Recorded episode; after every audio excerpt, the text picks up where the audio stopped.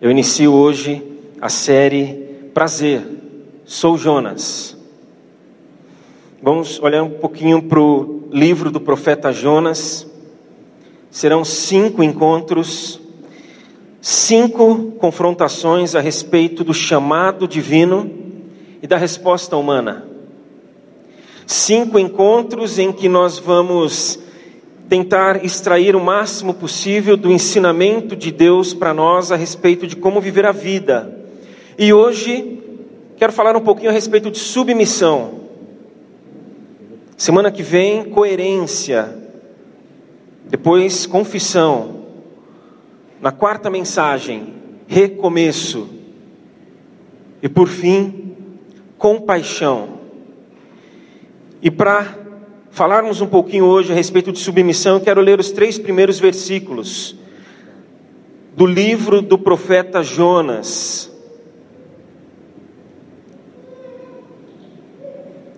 Jonas 1, versículos 1, 2 e 3.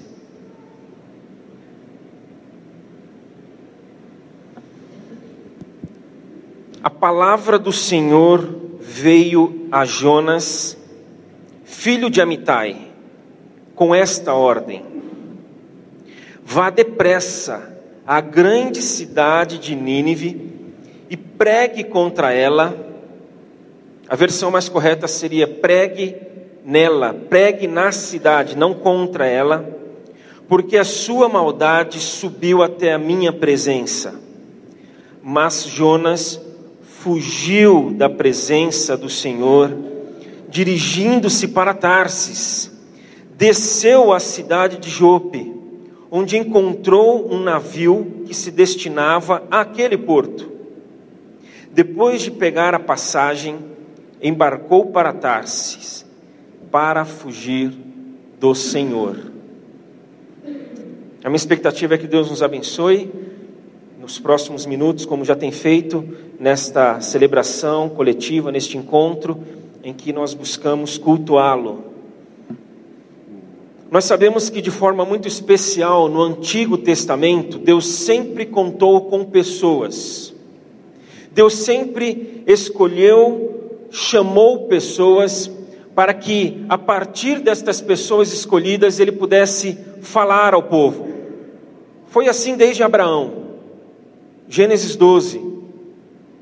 Moisés, Davi, Davi foi escolhido por Deus para reinar sobre o povo. O profeta Samuel foi na casa de Jessé, pai de Davi, e ali ele foi escolher, foi encontrar o rei de Israel. E todos os irmãos de Davi foram colocados diante dele. E não era nenhum. Deus falou: é Davi, é este que você não achou que poderia ser, porque ali o texto fala que eu olho o coração, não a aparência. Então Deus escolhe, ele olha o coração e ele chama. Assim ele fez com seus discípulos. Ele chamou: "Deixem aí as redes. Vocês não vão mais pescar peixes, mas homens, vidas." Assim foi com os apóstolos, o apóstolo Paulo, o último dos apóstolos. Fica aí, hein? Fica aí uma palavra. O último dos apóstolos porque ele se encontrou com Cristo e aí Cristo o chamou. Então, o modo mais frequente dele agir e interagir foi por meio de pessoas para expor, executar, julgar, conduzir, corrigir, enfim, manifestar sua vontade e propósitos. E o livro de Jonas narra mais uma vez em que ele contou com alguém para conduzir a história da humanidade. O livro conta parte da vida de Jonas, um profeta que já havia sido usado por Deus. O livro de Reis já narra isso, de que ele já havia falado a Israel, mas aqui ele fala a um outro povo, aos ninivitas, um povo que não era o povo de Deus. Ele fala da parte de Deus, ele se posiciona diante desse povo como representante de Deus, para levar a mensagem de Deus a este povo. E o que nós encontramos é, logo de início na carta são contrastes. são oposições, são posições contrárias. Um Deus com um desejo e com uma intenção, e Jonas com outro desejo, com outra intenção. Um Deus abrigando dentro de si alguns sentimentos, alguns anseios, e Jonas abrigando outros sentimentos. Um Deus que decide ir para um lado e Jonas decide por ele mesmo ir para o outro lado. E é interessante como uma simples decisão dessa carrega um mundo de significado. Uma simples decisão. Vai para Nínive? Não, eu vou para Tarsis. Tem um significado imenso aí. Ambos revelando seu caráter, as diferenças entre eles, e nós podemos começar a entender este contraste, esta oposição, pela escolha, como eu acabei de falar, das cidades. Nínive ficava a leste, Tarsis a oeste, sentido oposto. Nínive, como eu ouvi de uma forma muito detalhada, uma vez uma pregação, alguns dos detalhes a respeito de Nínive e Tarsis.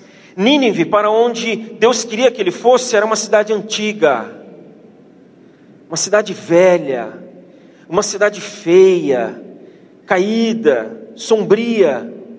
Tarsis não, uma cidade nova, bonita, exuberante, que levava as pessoas à excitação.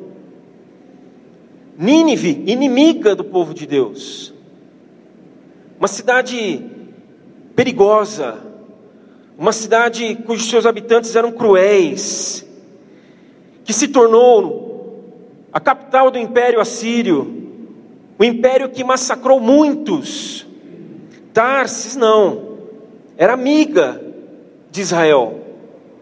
É sabido que Salomão, ele ia lá, é, é, Tarsis era uma fornecedora, ele ia atrás de marfim, ele ia atrás de ouro, prata, pavões, macacos. Em Nínive, indo para lá, Jonas iria doar-se. Em Nínive havia falta, escassez, então ali ele iria contribuir. Já em Tarsis, não, ele iria receber. Nínive, ele iria lá para fazer o bem, porque existia o mal ali. Já em Tarsis, ele iria para sentir-se bem. Então a escolha que cada um fez, Deus por Nínive e Jonas por Tarsis, revela muito de cada um. Deus querendo se comunicar, Deus querendo se expor, Deus querendo se revelar, Deus querendo se aproximar, Deus se deixando conhecer.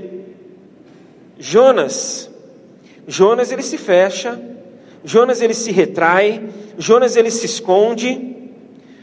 Jonas não quer dar a cara. Deus justo, que julga e julga com justiça. Deus ele condena e absolve. Mas a condenação não é para punição, mas é para correção. Jonas não. Ele condena e absolve, só que ele faz tudo o contrário. Ele condena quem deve ser absolvido, absolve quem tem que ser condenado, aí ele faz injustiça e ao invés de corrigir, ele pune. Um Deus compassivo, que se compadece, que olha para aquele povo ali em Nínive e se compadece. Jonas não. Deus, ele ama. Jonas odeia. Deus ele dá novas oportunidades. Para Jonas não. Como Nínive era inimiga do povo de Deus, Jonas queria que Deus acabasse com Nínive. Com medo do que? Se Deus livrá-los, eles podem se voltar contra nós um dia. Então acaba logo, Senhor. Deus deseja todos. Aqui era um povo estrangeiro, um dos poucos momentos no Antigo Testamento em que um representante de Deus fala a um povo que não é o povo de Deus. Fala a um povo que não estava debaixo do senhorio de Deus, já prenunciando aqui de que o amor de Deus, a salvação de Deus seria para todos. O Antigo Testamento é cheio desses prenúncios. Em muitos momentos nós enxergamos, José do Egito é um prenúncio de Jesus como exemplo. Mas Jonas não. Ele não via possibilidades de mudanças, de transformação. Ele não era includente. Ele era excludente. Nós encontramos aqui um Deus soberano que comanda. Eu achei muito, muito legal lá no nosso retiro de casais do ano passado, quando Kleber ele fez a distinção entre comando e controle. Ele foi muito preciso. Deus ele comanda, ele não controla. Se Deus controlasse, Jonas não teria fugido. Se Deus controlasse, Jonas teria ido e feito exatamente o que Deus havia dito para ele fazer. Mas ele comanda. Jonas foi para o outro lado, e durante a leitura e o entendimento do, do livro, nós vamos ver como Deus foi comandando tudo, porque Ele comanda. Uma vez perguntaram para uma criança: Quem é Deus? E essa criança respondeu: Deus para mim é um durex. Aí quem perguntou: Como assim durex? É invisível, mas segura tudo. Deus é esse durex. Ele é invisível, mas está segurando, está comandando tudo. O comando está na mão dele, ele não abre mão do comando. Jonas não, é pequeno, é limitado, mas se acha. Talvez se chegássemos para Jonas e falássemos: Quem é você? Ele, eu sou um durex. Ele se acha, e ele acha que fugindo ele foge de Deus. E ele toma para si o comando da sua vida. E é aqui o ponto em que nós devemos chegar. É aqui. Quem está no comando? Quem está à frente? Quem é que está acima? Quem que é o fundamento que está segurando tudo? É aqui que deveríamos chegar com a reflexão de hoje. Quem dá as ordens? A palavra do Senhor veio a Jonas, filho de Amitai, com esta ordem: Por mais que, por mais antagônicas que sejam as vontades, quando temos a Deus como o Senhor, a palavra dele é ordem. A gente pode esquecer tudo que vai ser dito aqui, mas eu gostaria de repetir. Por mais antagônicas que sejam as vontades, quando nós temos a Deus como nosso Senhor, a palavra que Ele tem para nós é ordem, se torna uma ordem. Eu sou um dos defensores da ideia, e não é nenhuma invenção minha, longe de ser, de que Deus ele deseja intimidade. Jesus deixa isso claro na cruz. Ele veio. Já citei aqui Henry Nowen, quando Henry Nowen fala de que no Antigo Testamento, e aqui tem tudo a ver, era Deus por nós, Deus à frente, Deus brigando, Deus lutando. Aí vem Jesus, é Deus entre nós. E aí Jesus vai, o Espírito Santo vem, é Deus em nós. Então, dúvida da intimidade que Deus quer ter conosco, nós não precisamos ter. Da liberdade que nós podemos ter com Ele. É muito legal aquela figura do filme Invictus, quando o presidente Mandela recebe François no seu gabinete para conversar a respeito do time, para conversar e falar: Eu posso contar com você para nós mudarmos este país? E aí ele pergunta: o que, que você quer tomar? Eu quero chá. E aí a, a, a, a, pessoa que trabalha lá no gabinete do presidente Mandela traz a bandeja, vai servir, e o presidente fala: Não, não, não, deixa que eu sirvo. Pode deixar que eu sirvo. Aí ele: Quanto que você quer? Pergunta para François. Tá bom assim? Quer açúcar? Liberdade, intimidade informalidade, sinceridade, nós podemos ser sinceros diante do Senhor, e é o que nós vamos ver no capítulo 2, Jonas fazendo isso. Mas, gente, essa liberdade, essa informalidade, esse acesso não pode fazer com que percamos de vista de que Ele é Senhor. De que Ele continua no comando. De que Ele não abre mão do comando. Então, quando nós falamos Senhor, nós já nos colocamos numa posição de submissão de obediência. Abraham Cooper fala que não existe no universo um centímetro quadrado em que Deus não reclame para si: é meu. É meu. Porque Ele é Senhor. Precisamos nos submeter às Suas ordens, porque a vontade dEle é colocar em ordem a desordem que está aí.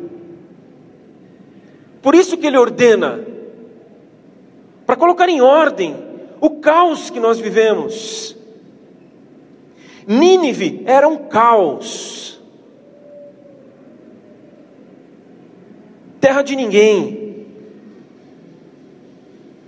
Quando eu passei pelo meu concílio, um exame que muitas igrejas, denominações têm para que o candidato aprovado seja consagrado ao ministério pastoral. Aí eu passei lá para o meu concílio. A gente fica com medo. Quem fala que não está mentindo. E aí, Carlos Brigantino fez uma pergunta para mim. Depois ele me falou, eu fiz só para descontrair, para uma pegadinha. Falei, ah, legal, né? Isso que, é meu, isso que é meu amigo. Ele falou, Marcelo, quem comanda o inferno? Como que é o inferno? A estrutura do inferno. Aí eu fiquei assim, o que, que ele quer ouvir, né? Aí eu falei, ah, diabo, né? Falou, ninguém comanda o inferno. O inferno é um caos. Ninguém obedece ninguém no inferno. Se é inferno, não tem ordem. Nínive era conhecida como a cidade dos ladrões. Nínive necessitava de ordem, necessitava que alguém absolutamente justo, soberano, compassivo, levasse ordem para aquela cidade, para os seus habitantes. Então o Senhor chama Jonas. E aqui, gente, entra naquela brincadeira. Eu tenho uma notícia ruim e uma boa. Qual que vocês querem ouvir primeiro? Eu vou dar ruim, é sempre bom, né? Vamos ouvir a ruim primeiro. Para alguns vai ser ruim. A notícia de que o Senhor nos chama para entrar no caos. O Senhor nos chama para aquilo que está fora do lugar. Então, se você ouvir o seu nome, se prepare, porque Ele vai te chamar para o caos, Ele vai te chamar para a desordem, Ele vai te chamar para aquilo que está fora do lugar, Ele vai te chamar para Nínive, ele não vai chamar a gente para Tarsis. Mas tem a notícia boa: se essa que eu acabei de falar para você foi ruim. Ele nos chama para lá, porque Ele quer ali pronunciar, falar e promover resgate e transformação. Ele não nos chama para lá para sofrer, para padecer, para viver na sujeira, na maldade, na destruição, no mau cheiro, no horror. Ele nos chama para o resgate, Ele nos chama para a transformação, Ele nos chama para aquilo que Ele quer fazer ali. Então, na verdade, aquilo que poderia ser uma notícia ruim, que Ele nos chama para o caos, não é, porque Ele vai transformar, Ele vai colocar em ordem. Notícia ruim mesmo, foi o que Jonas fez, ele fugiu. Isso sim foi notícia ruim. Ele fugiu. Jonas pensou que fugindo para Tarsis, ele fugiria de Deus. Ele fugiria da soberania de Deus. Esse foi o entendimento de Jonas. Só que eu não sei se ele pensou que, na sua frustrada tentativa de fugir de Deus, ele acabaria indo justamente para o seu próprio caos existencial. Então, toda vez que nós falamos, eu vou fugir de Deus, eu vou fugir do caos, eu vou fugir de Nínive, eu vou para Tarsis, eu vou para um lugar bonito, tranquilo, gostoso, na verdade, nós entramos no nosso próprio caos. Na verdade, nós entramos em contato com aquilo que está em desordem dentro de nós. Foi o que aconteceu com Jonas. Alguém que tenta fugir de Deus, alguém que busca se afastar das ordens de Deus, revela uma desordem interior muito grande. Uma pessoa que não está em desordem interior ouve: você vai para Nínive e vai para Nínive. Mas uma pessoa que ouve: você vai para Tar, é, Nínive, vai para Tarsis, revela que tem alguma coisa lá dentro que não está muito legal.